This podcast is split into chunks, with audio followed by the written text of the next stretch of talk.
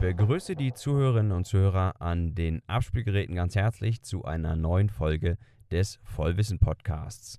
Etwas anders bei dieser Folge, das werden die aufmerksamen Hörerinnen und, und, Hörer direkt schon gemerkt haben, ist, ich bin alleine, sonst ist es ja ein Podcast, den wir gemeinsam gestalten. Heute bin ich mal alleine und auch an der Tonqualität ist etwas anders. Ich spreche heute nicht in mein Kopfbügelmikrofon, sondern ich spreche direkt in das Aufnahmegerät.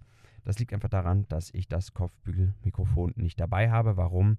Dazu mehr später. Ich hoffe, dass die Aufnahmequalität trotzdem annehmbar ist. Ich habe ein paar Testaufnahmen gemacht. Äh, ich sitze gerade im Auto. Es kann auch sein, dass ich irgendwo aus dem Auto rausgehen muss, weil es mir im Auto möglicherweise zu warm wird. Ja, warum wird es einem im Mai im Auto zu warm? Ich bin in Israel.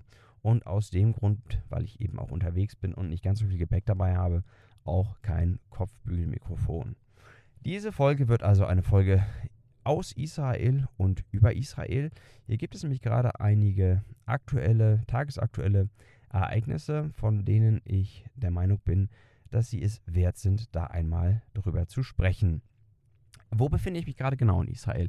Ich befinde mich gerade äh, in den Golanhöhen oder auf den Golanhöhen.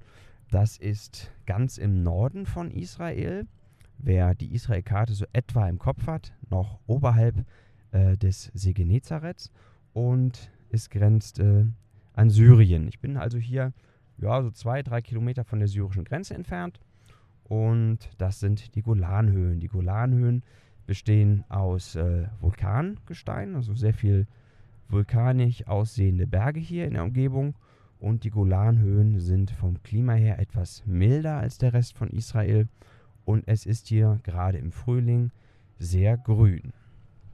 Ja, was ist hier gerade so tagesaktuell, dass ich da eine Podcast-Folge drüber machen möchte? Und zwar gestern und vorgestern ist Israel leider mal wieder angegriffen worden. Warum es zu diesen Angriffen gekommen ist und was es damit auf sich hat, wie Israel reagiert hat, dazu möchte ich in dieser Podcast-Folge ein bisschen sprechen.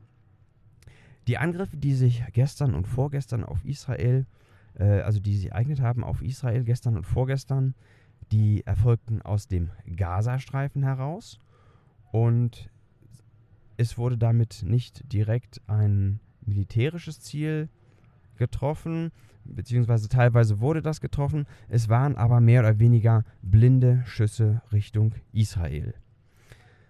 Um das Ganze zu verstehen und auch zu verstehen, was daran so interessant ist, ein bisschen zum Hintergrund.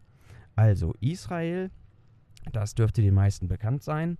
Das ist dieses kleine Land ganz im Osten am Mittelmeer. Und in Israel selbst gibt es zwei Gebiete, die mehr oder weniger abgetrennt sind vom Rest von Israel und von der palästinensischen Autonomiebehörde kontrolliert werden. Das ist zum einen der Gazastreifen und das ist zum anderen die Westbank. Der Gazastreifen und die Westbank, die gehören nicht zu Israel. Die äh, Westbank ist von Israel teilweise besetzt und wird von Israel auch teilweise kontrolliert. Der Gazastreifen ist komplett nicht in israelischer Hand, sondern ist äh, in palästinensischer Hand und Israel hält sich dort aus allen Belangen heraus und das seit 2007. Warum ist das überhaupt so gekommen mit dem Gazastreifen? Dazu ein bisschen noch weiter in die Vergangenheit. 1948, Gründung des Staates Israels. Ähm, dort wurde festgelegt, was die Grenzen von Israel sind und welches, welche, in welchem Gebiet der Staat Israel künftig bestehen wird und in welchen Gebieten künftig möglicherweise ein Palästina bestehen wird. Mit diesen Grenzen war Israel einverstanden und hat diese akzeptiert. Die Palästinenser waren mit den Grenzen, die von der UN festgelegt worden sind, nicht einverstanden und haben noch am Abend bzw. Am, am ersten Tag des unabhängigen Staates Israels Israel angegriffen. Dazu gehörten nicht nur die Palästinenser, sondern auch die anderen umliegenden arabischen Staaten. Diesen Unabhängigkeitskrieg hat Israel gewonnen, sonst würde es Israel wahrscheinlich heute nicht geben. Und fortan gab es das Israel, was sich damit zurechtgefunden hat, in den von der UN vorgegebenen Grenzen fortan bestehen zu können, und die Palästinenser, die nicht damit einverstanden waren, in den von der UN vorgegebenen Grenzen leben zu können. Dann 1967 kam es zum Sechstagekrieg. Warum Sechstagekrieg? Israel, der junge Staat, hatte sich soweit äh, bis dahin entwickelt. Allerdings hatte, hatte Israel immer wieder unter Angriffen von umliegenden Ländern zu leiden. So war es beispielsweise so, dass äh, Bauern oder Fischer, Fischer auf dem See Genezareth, ständig von umliegenden Regionen angegriffen worden sind bzw. beschossen worden sind, so dass diese große Schwierigkeiten hatten, ihre Felder zu bestellen oder ganz einfach äh, fischen zu gehen. Andauernd war Israel dem Beschuss der umliegenden Länder ausgeliefert und darauf hatte Israel nicht wirklich Lust, verständlicherweise. Denn ähm, wer einfach nur seinem Beruf nachgehen möchte, irgendwie Fischer sein möchte oder Bauer sein möchte oder wer einfach nur zur Schule gehen will, der möchte nicht nötigerweise unbedingt andauernd beschossen werden. Aus diesem Grund hat, in, äh, hat Israel 1967 im Sechstagekrieg, Sechstagekrieg, weil der Krieg sechs Tage lang gedauert hat, ein, eine ganz große Landmenge eingenommen.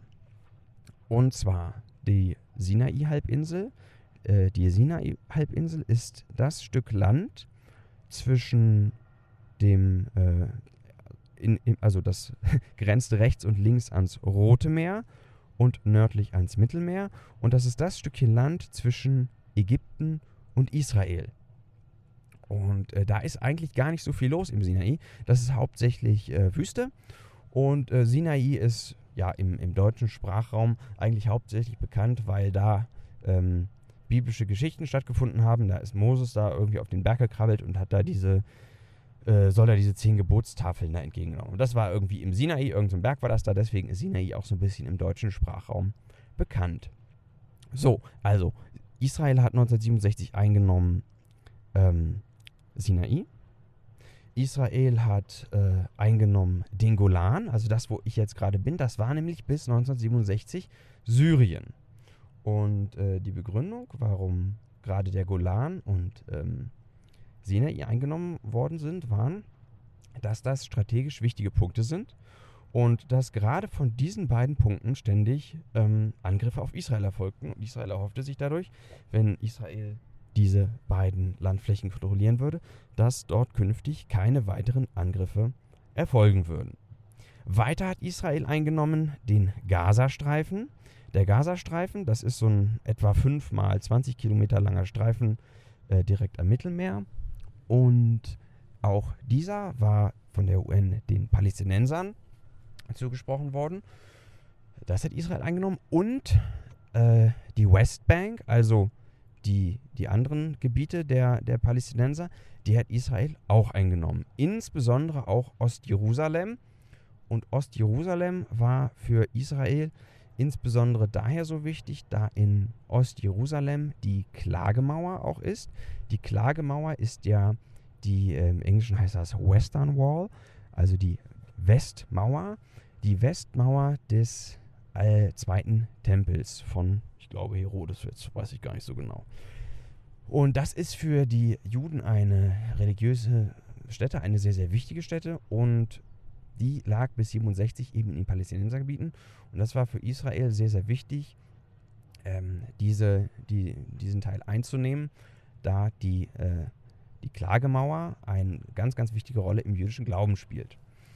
So, das hat Israel also im Sechstagekrieg alles eingenommen und wurde davon natürlich stark kritisiert von umliegenden Ländern, gesagt haben, hier könnt ihr nicht einfach irgendwie Ländereien einnehmen und Israel hat äh, die Ländereien besetzt und gesagt, so, also wenn wir hier aus den Gebieten immer beschossen werden, dann nehmen wir die jetzt ein, dann ist hier Ruhe im Karton. Das hat auch soweit funktioniert. 1973 gab es dann noch einen Krieg, Yom Kippur-Krieg. äh, der heißt so, weil er an dem äh, jüdischen Feiertag Yom Kippur angefangen hat. Da wurde Israel dann aus äh, Syrien und, äh, ach, ich weiß es gar nicht genau, äh, wieder angegriffen und äh, konnten, konnten das aber äh, verteidigen. Er wollte Syrien, den Golan zum Beispiel zurückerobern, haben sie aber nicht geschafft. So, und mit der Begründung so, wenn wir hier andauernd beschossen werden, äh, dann nehmen wir das hier ein und sorgen hier selber für Ruhe, hat Israel ab 1967 diese Gebiete kontrolliert und es war auch mehr Ruhe. Muss man einfach mal so sagen, da war auch mehr Ruhe. Das ging so weiter bis 1981. 1981 hat Israel den besetzten Sinai zurückgegeben an Ägypten. Und zwar nicht einfach so, sondern gesagt, pass mal auf, wir machen hier einen Friedensvertrag. Der Vertrag hat, eine relativ, hat einen relativ einfachen Inhalt. Ähm, wir geben euch euren Sinai zurück und fortan greifen wir uns gegenseitig nicht an. Es gibt keinen Krieg mehr, es bleibt Frieden. Und da haben sich beide Länder darauf einigen können. Und seitdem tatsächlich ist absoluter Frieden zwischen Israel und Ägypten. Seitdem gibt es keine kriegerischen Handlungen mehr. Von, äh, es ist komplett Ruhe und das ist eine sehr erfolgreiche Sache bis heute. Ähm, zu dem Zeitpunkt war es schon so, dass es im Sinai einige äh, israelische Siedlungen gab. Das heißt, da haben Israelis äh, schon Städte und Häuser gebaut. Also jetzt nicht ganz, ganz viele große Städte, aber es gab da durchaus einige nicht ganz unbedeutende Siedlungen. Und äh, die mussten zurückgegeben werden. Der Deal war, wir kriegen uns, also Ägypten kriegt sein Sinai zurück und zwar äh, komplett. Das heißt, die israelischen Siedler mussten 1981 ihre Wohnungen oder ihre Häuser im Sinai verlassen. Die, die das nicht wollten, die wurden dann mit Hilfe des israelischen Militärs da rausgeholt, weil Israel wollte seinen Teil des Vertrages vollständig einhalten. Ja, das ging dann erstmal so weiter ähm, mit schönem Frieden zwischen Israel und ähm, Ägypten. 1994 gab es dann einen weiteren Friedensvertrag. Und zwar wurde in diesem Friedensvertrag zwischen äh, Israel und Jordanien wurde ein Friedensvertrag geschlossen wurde äh, festgelegt, auch hier keine Angriffe. Wir, äh, wir äh, bleiben, also wir haben hier Frieden. Und das funktioniert seit 1994 auch sehr gut, muss man sagen. Also auch ein weiteres Land um Israel herum, mit welchem Israel jetzt schon langfristig Frieden hat. Weiter ging es dann im Jahr 2007 mit dem Gazastreifen.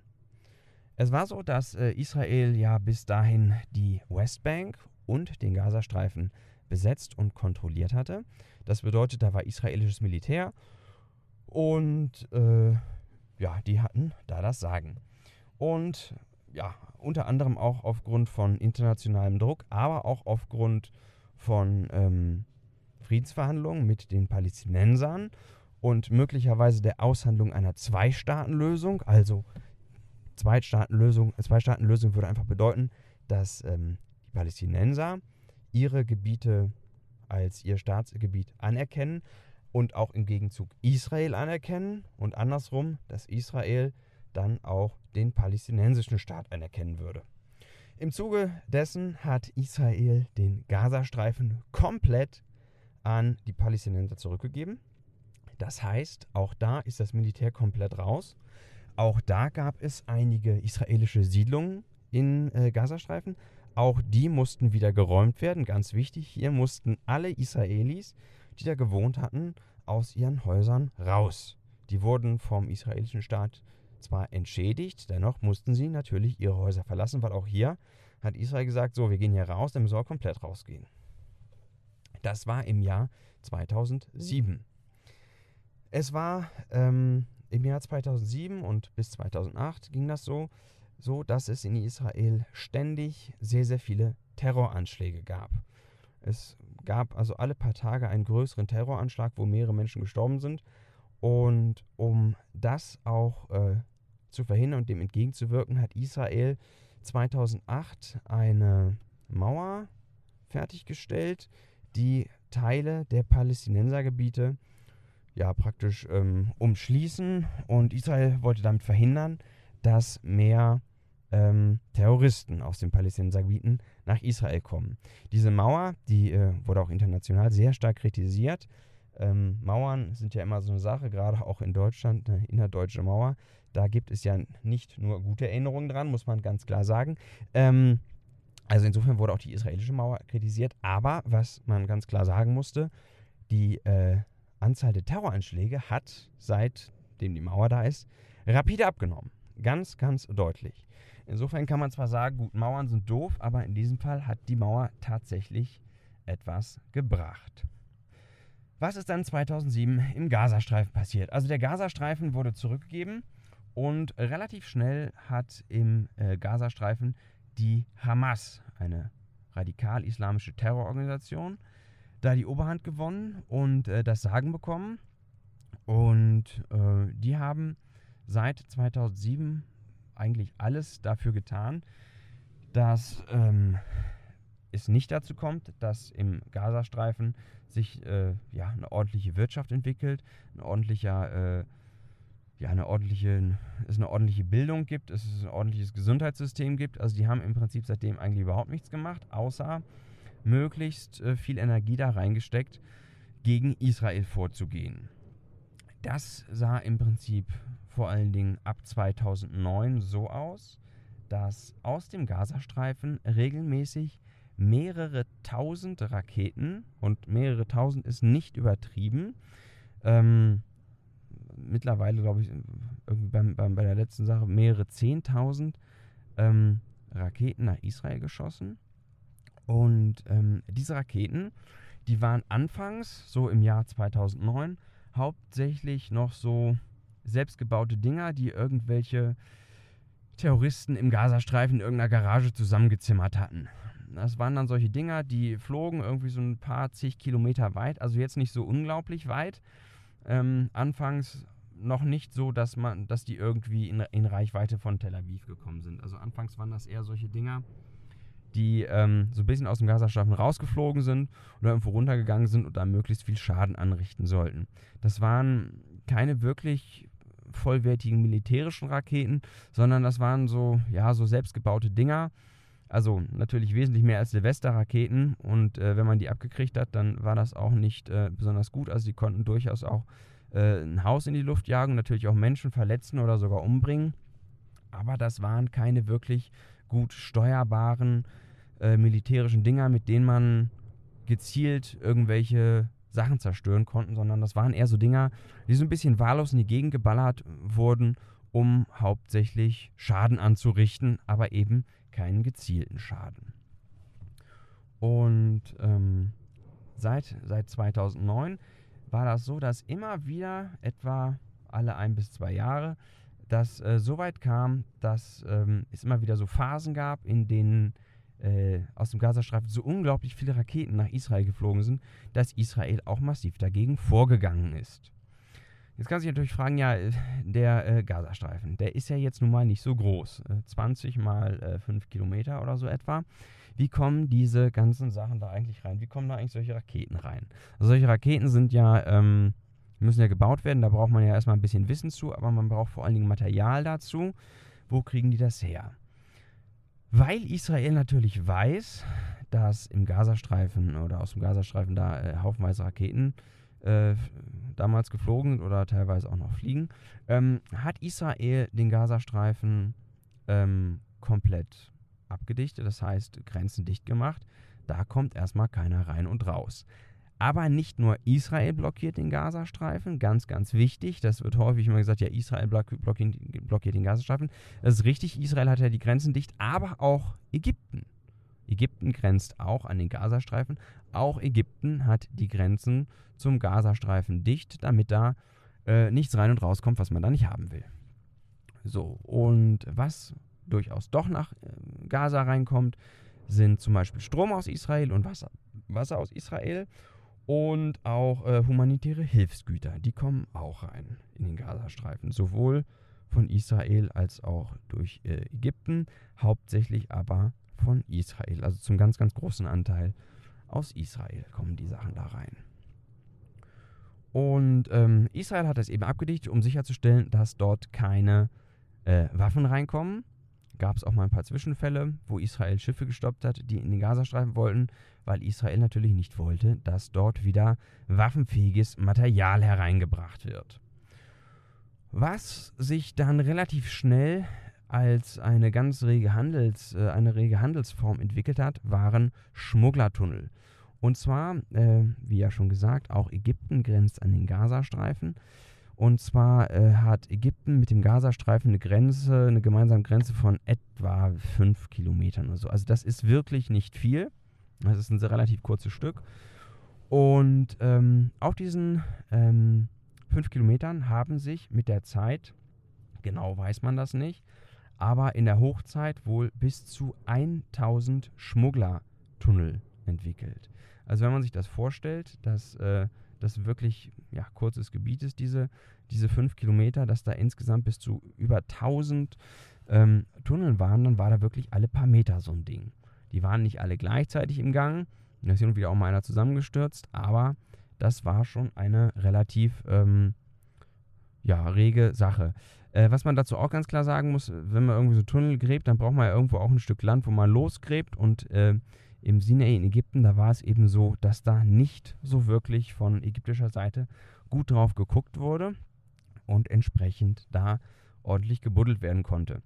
Ähm, diese, diese Tunnel waren eben also einmal für Waren ganz, ganz äh, wichtig und äh, aber auch für Menschen. Also wer da rein oder raus wollte, gab es da in Hochzeiten war das so, dass man dafür 1000 Dollar rein oder rausgekommen ist aus dem Gazastreifen durch so einen Tunnel.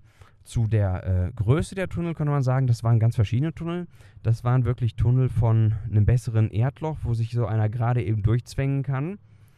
Und äh, ja, mit Händen oder kleinen Handschaufeln gegraben, bis hin zu äh, Tunneln so groß, dass dort Autos durchfahren konnten und äh, die äh, komplett mit Beton ausgekleidet waren. Also ganz unterschiedliche Tunnel.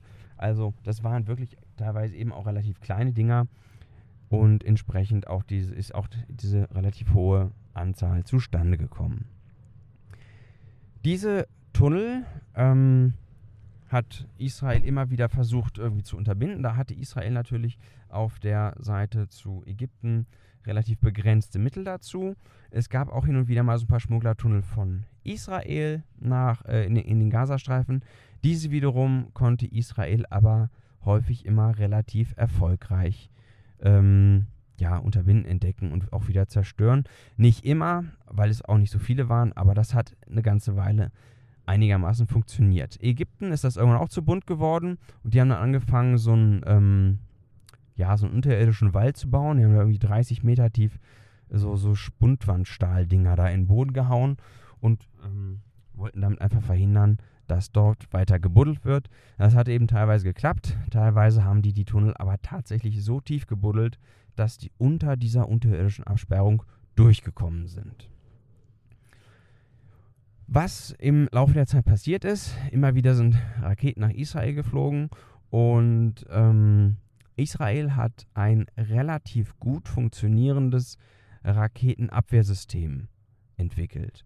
Und zwar ist das äh, Besondere an diesem Raketenabwehrsystem, es gibt ja auch sonst andere Raketenabwehrsysteme auf der Welt, gibt es ja auch schon länger, aber das Besondere an diesem ist, dass ähm, es ein Raketenabwehrsystem ist, was unglaublich schnell reagiert und auch Raketen runterholen kann, die erst wenige Sekunden in der Luft sind und ähm, noch keine große Höhe erreicht haben. Also bei bei anderen Raketenabwehrsystemen ist es meistens so, dass es darum geht, irgendwelche Langstreckenraketen abzuwehren, die möglicherweise irgendwie so eine Atombombe vorne dran haben oder sowas. Das sind Raketen, die fliegen auch eine ganze Weile. Also mit einer ganzen Weile. Ähm, eine Rakete ist natürlich trotzdem sehr, sehr schnell.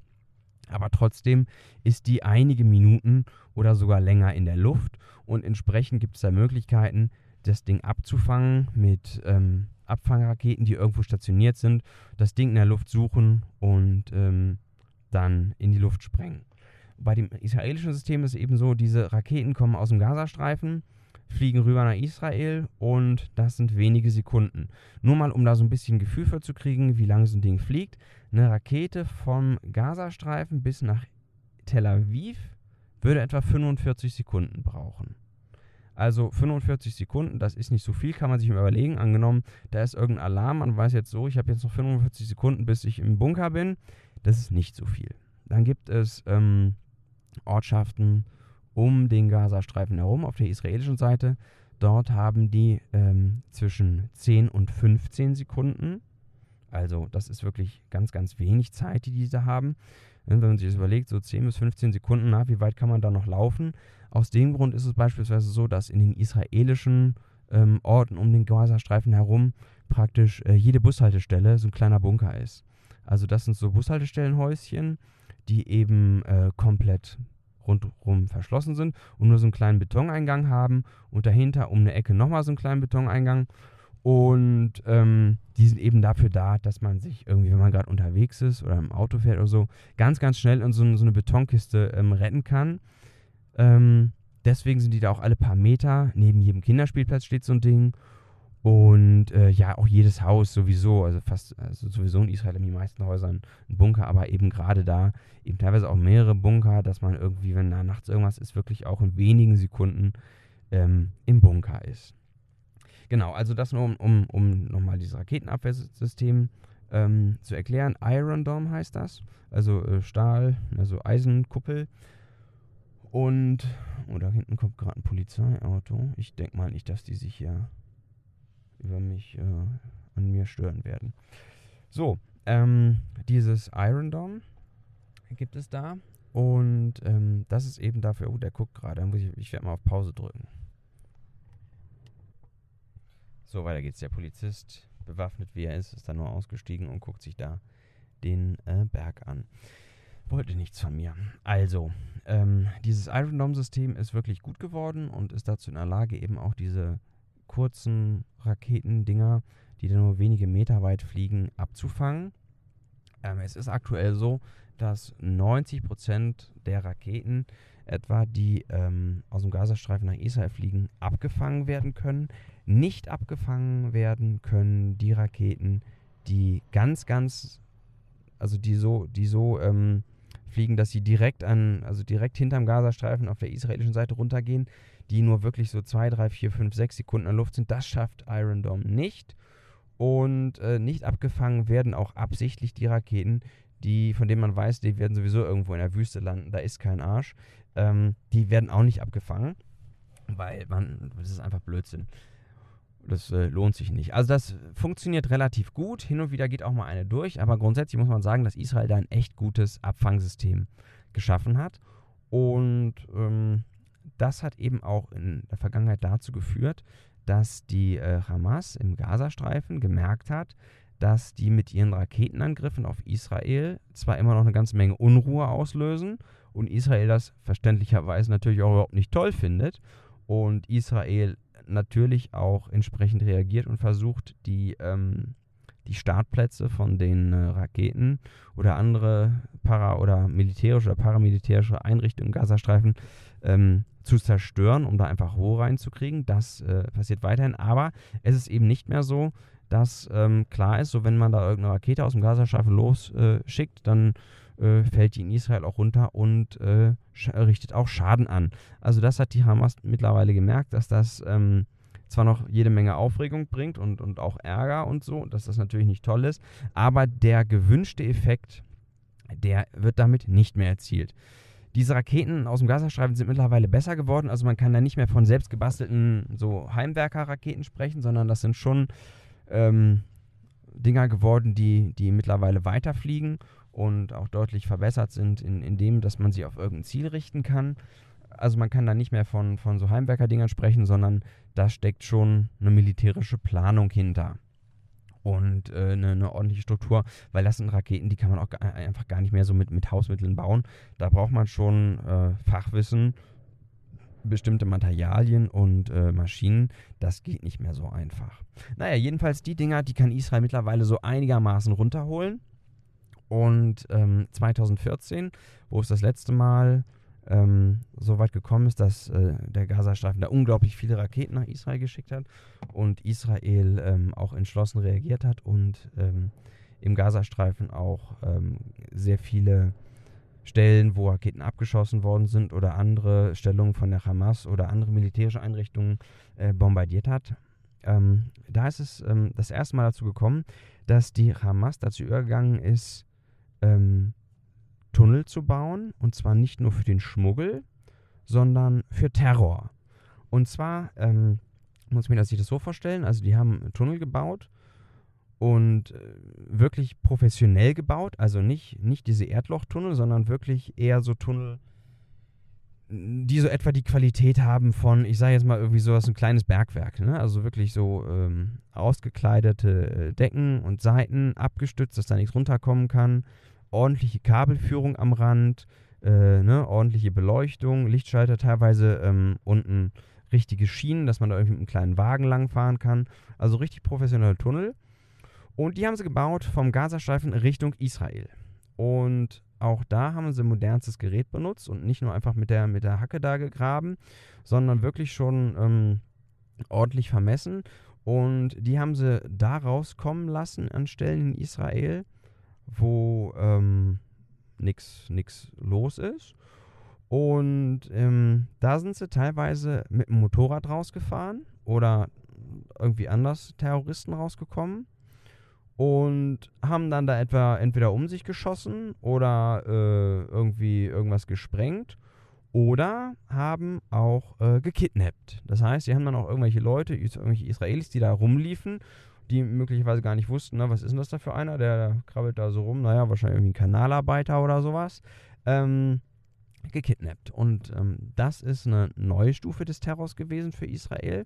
Man kannte diese Raketenangriffe und hat, naja, gelernt damit umzugehen, ist, ist der falsche Ausdruck, aber ähm, hat sich, hat einige mögliche Schutzmaßnahmen dagegen getroffen, die natürlich ähm, bei weitem ähm, nicht, nicht verhindern können, dass äh, trotz Raketenangriffen trotzdem Menschen sterben oder Menschen verletzt werden.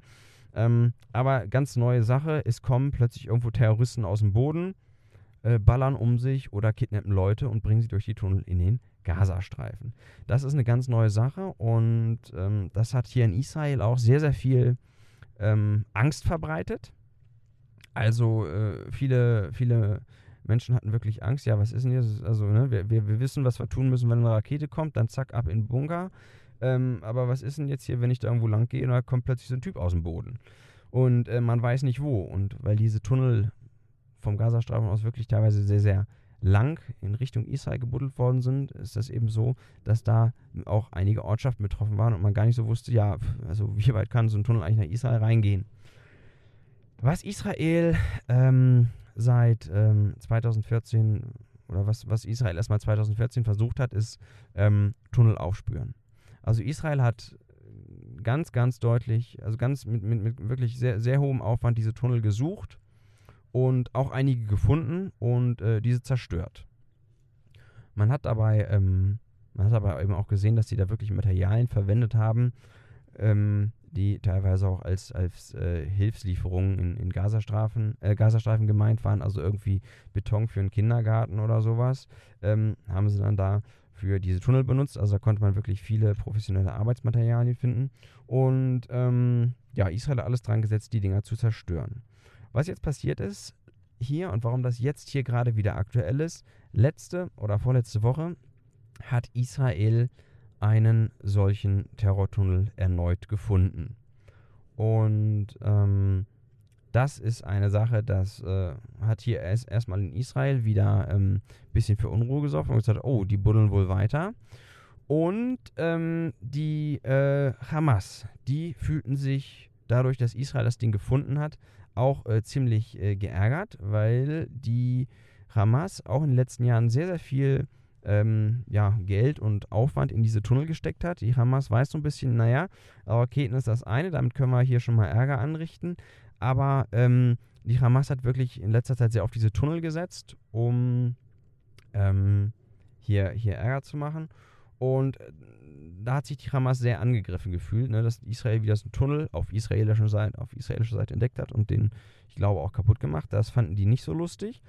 Und was jetzt vorgestern passiert ist, ist, dass Israel erneut einen Tunnel gefunden hat. Und es ist so, dass Israel da wirklich sehr ähm, genau gesucht hat. Also zum einen irgendwie mit, was weiß ich, irgendeiner Radar, Sonar, keine Ahnung, Technik. Zum anderen haben sie aber auch wirklich ähm, alle paar Meter mit so, mit so großen äh, Baustellenbohrern so Löcher gebohrt, um da äh, nach Hohlräumen zu suchen. Und das ist wohl so, dass gerade in den letzten Tagen Israel da einen, ein, ein Gebiet ähm, ausmachen konnte, ähm, wo sich langsam die, die Suche nach Tunneln ähm, immer, also wo, wo sie immer erfolgreicher werden, immer mehr, mehr finden. Und ist es wohl so, das ist aktuell noch so ein Gebiet von so 300 Metern, wo sie wissen, da ist richtig was drunter. Und entsprechend suchen sie natürlich mit äh, größten Anstrengungen. Ähm, die äh, Hamas fand das jetzt vorgestern gar nicht lustig, dass Israel da äh, wieder Tunnel findet und die Tunnel kaputt macht. Und entsprechend hat die Hamas angefangen, wieder Israel zu beschießen. Mit ähm, unter anderem auch Raketen. Das waren ähm, kleine, kleine Dinger, die teilweise eben auch ähm, wirklich diese, diese Sucharbeiten-Bohrer da als Ziel hatten, aber eben teilweise auch einfach so auf Israel äh, abgefeuert worden sind. Ähm, wie ja schon gesagt, diese Raketen aus dem Gazastreifen, die kann man nicht so wirklich gut ähm, gezielt irgendwo hinschießen. Und das ist häufiger mal so, dass wenn die da aus dem Gazastreifen so ein Ding losschießen, dass das im Gazastreifen selber wieder runterkommt und die sich ihre eigenen Häuser dann kaputt ballern. Ähm, das äh, nimmt die Hamas gerne in Kauf. Die Hamas ist da gar nicht zimperlich. Denen ist ziemlich egal, was mit den eigenen Leuten im Gazastreifen passiert. Das, äh, das juckt die gar nicht so wirklich. Die wollen einfach nur möglichst viel Schaden in Israel anrichten. Und ähm, nachdem, nachdem ähm, die Hamas gemerkt hat, so Israel kommt da den Tunnel näher, haben die eben ähm, Israel beschossen. Und ähm, Israel hat daraufhin einige militärische Stellungen der Hamas ähm, wieder beschossen und angegriffen, um die auszuschalten. Und ähm, daraufhin hat gestern die Hamas wieder erneut so ein paar Raketen losgeschickt, ich glaube vier. Und ähm, die sind dann wieder hier irgendwie in Israel runtergekommen. Die Stimmung in Israel ist gerade so, dass ähm, viele Leute denken oder viele Leute glauben, das wird demnächst wieder so einen größeren Konflikt geben. Die Hamas wird wieder richtig ähm, ballern. Die Hamas wird wieder richtig ähm, äh, Sachen losschicken und Israel wird wieder dazu gezwungen sein, im Gazastreifen auch massiv da ähm, Stellungen zu bombardieren. Was nochmal ganz, ganz wichtig ist, was häufig auch ähm, äh, nicht benannt wird, ist, dass Israel im Gegensatz zu der Hamas, wenn die irgendwelche Ziele im Gazastreifen angreifen, dass die sehr gezielt vorgehen können. Es ist also so, die im Gazastreifen, die schießen irgendwas raus, Hauptsache es knallt irgendwo drauf und richtet Schaden an. Das ist bei Israel komplett anders. Israel hat nicht das Bedürfnis, im Gazastreifen einfach nur großen Schaden anzurichten, sondern Israel möchte Stellungen treffen und Israel kann sehr, sehr gut ein Haus ganz genau anvisieren und treffen und zerstören und die anderen drumherum nicht. Es ist auch so, dass Israel, wenn Israel ähm, im Gazastreifen Sachen ähm, angreift, häufig die Ziele ähm, vorher im Internet veröffentlicht oder unter anderem oder früher, ich weiß nicht, ob sie es heute auch nochmal, Flugblätter vorher abgeworfen haben, dass die Leute wissen, hey, da passiert was, ich gehe da mal besser weg. Ähm, was dann immer sehr schade ist, dass die Hamas die Leute dann zwingt, da zu bleiben. Die Hamas benutzt dann die, die eigenen Bewohner aus dem Gazastreifen da als äh, menschliche Schutzschilder. Und so wurden eben auch schon mal Raketen im Gazastreifen aus irgendwie äh, Kindergärten oder Krankenhäusern abgefeuert. Ähm, so dass ähm, die Hamas dann dafür gesorgt hat, wenn da so eine Stellung bombardiert worden ist, dass dann da auch massenweise Leute waren und möglichst viele gestorben sind. Ähm, das äh, konnte man dann irgendwie international wieder so verkaufen. Israel hat irgendwie hier äh, Zivilisten bombardiert, dass die Hamas ganz gezielt ein Interesse daran hat, dass die eigenen Leute sterben. Ähm, wird da häufig ein bisschen missachtet. Genau, das ist also die, gerade die Situation. Es ähm, ist eben so, dass es möglicherweise wieder so weit ist, dass es da zu einer größeren Auseinandersetzung kommt. Ähm, eine andere Sache, die teilweise auch wieder mit den Tunneln oder manchmal mit diesen Tunneln in Zusammenhang gebracht wird, ist, es gibt in Israel in der letzten Zeit wieder vermehrt Anschläge und ähm, ganz besonders viele Anschläge oder eine ganz neue Form der Anschläge waren ähm, Messerattacken in den letzten zwei Jahren. Also das, damit ist gemeint, dass irgendwelche ähm, Terroristen äh, irgendwie so ein Küchenmesser oder was dabei haben und damit irgendwie durch die Gegend laufen, sich das irgendwie, was weiß ich, in den Rucksack stecken und dann an irgendeiner Stelle, wo sie gerade meinen, dass das besonders äh, sinnvoll wäre, mit dem Messer auf ähm, umstehende Leute einstechen. Passanten, äh, Kinder, äh, alle Leute, die irgendwo äh, rumstehen können an der Bushaltestelle oder sonst irgendwo. Und ähm, das ist so, dass da auch ähm, äh, einige Israelis durch äh, gestorben sind oder schwer verletzt worden sind. Äh, diese diese ähm, Messerattacken haben die Eigenschaft, dass damit im Gegensatz zu irgendeiner Bombe meistens nicht ganz so viele Menschen sterben wie so einer Bombe, weil ähm, wenn da einer anfängt, ein Messer auf andere einzustechen, dann meistens relativ schnell irgendwer da ist, der den äh, Volltrottel einfach abknallen kann und dann ist Ruhe. Ähm, das ist ähm, insofern eine, eine aus Terroristensicht eine, nicht, nicht so, ja, es bringt nicht so viele Leute um, aber es ist eben so, äh, da braucht man irgendwie keinen, keinen Sprengstoff, den man irgendwo reinschmuggeln muss. Das kann irgendwie jeder machen. Und ähm, es ist eine, eine, sehr, sehr fiese und, und ganz widerliche Form des Terrors, weil es ähm, ja im Prinzip überall auftreten kann. Also man muss nicht mehr an einem großen Platz sein oder man muss nicht mehr irgendwie ähm, in der Nähe eines äh, Busbahnhofes sein oder so. Es kann einfach über, überall passieren und ähm, das ist eine, eine, sehr, sehr fiese Sache, diese, diese Messerattacken. Und ähm, ja, diese, diese, diese Messerleute, die kommen natürlich auch irgendwo her.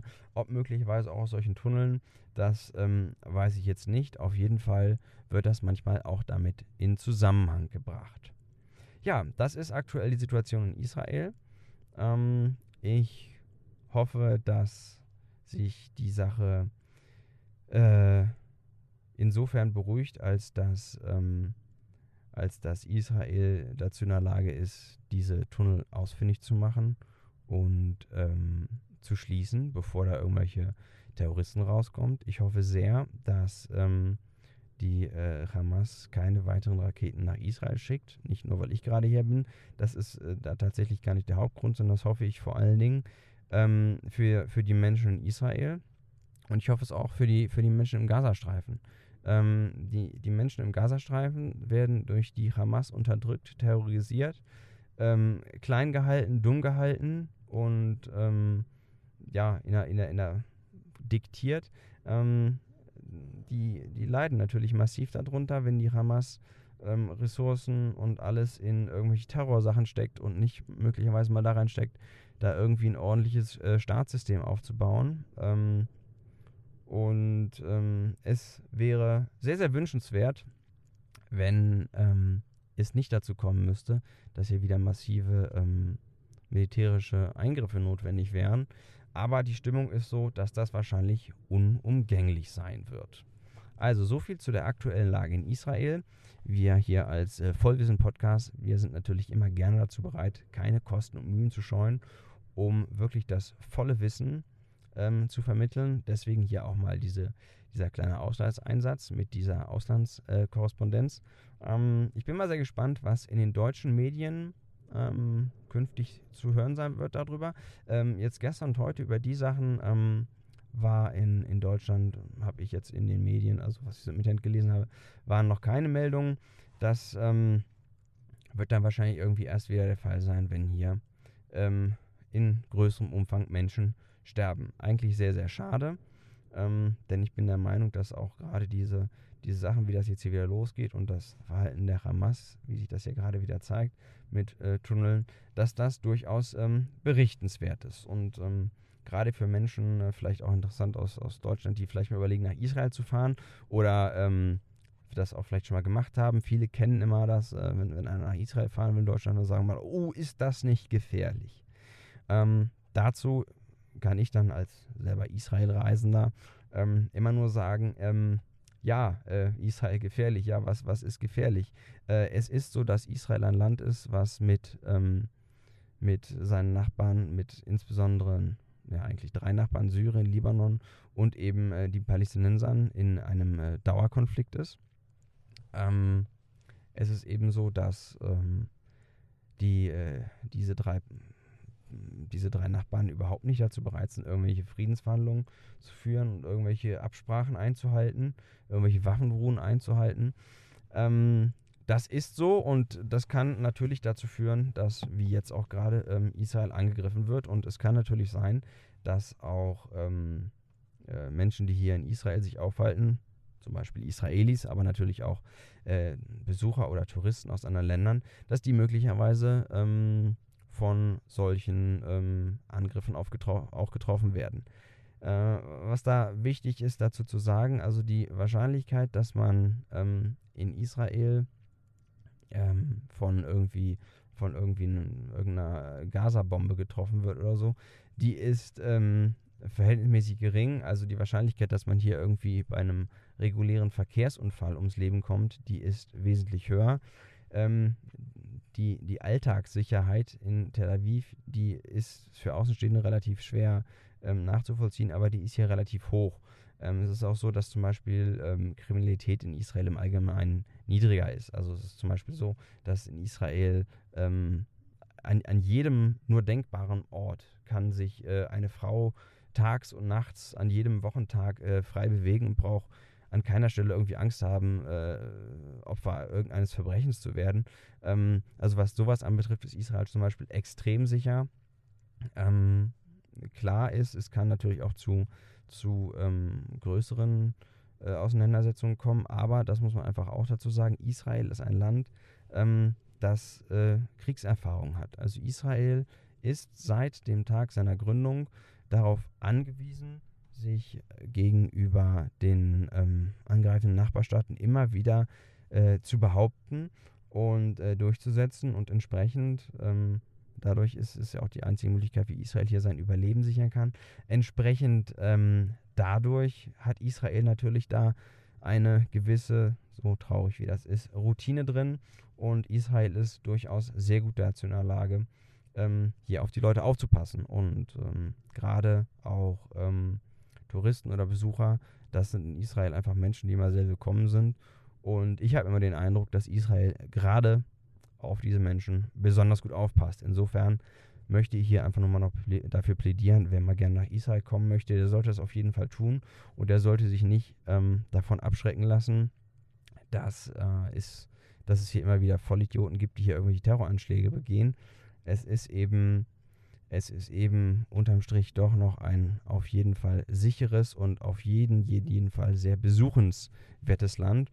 Und äh, die Menschen, die ich so kennengelernt habe, die mal in Israel waren, die haben meistens auch hinterher eine ganz andere Sicht auf Israel, können häufig ähm, die, die Konfliktlage hier unten viel, viel besser verstehen, das Geschehen hier auch besser einordnen und ähm, über solche Sachen wie Sicherheitslage sich auch relativ schnell ein fundiertes, gutes und äh, eigenes Urteil bilden.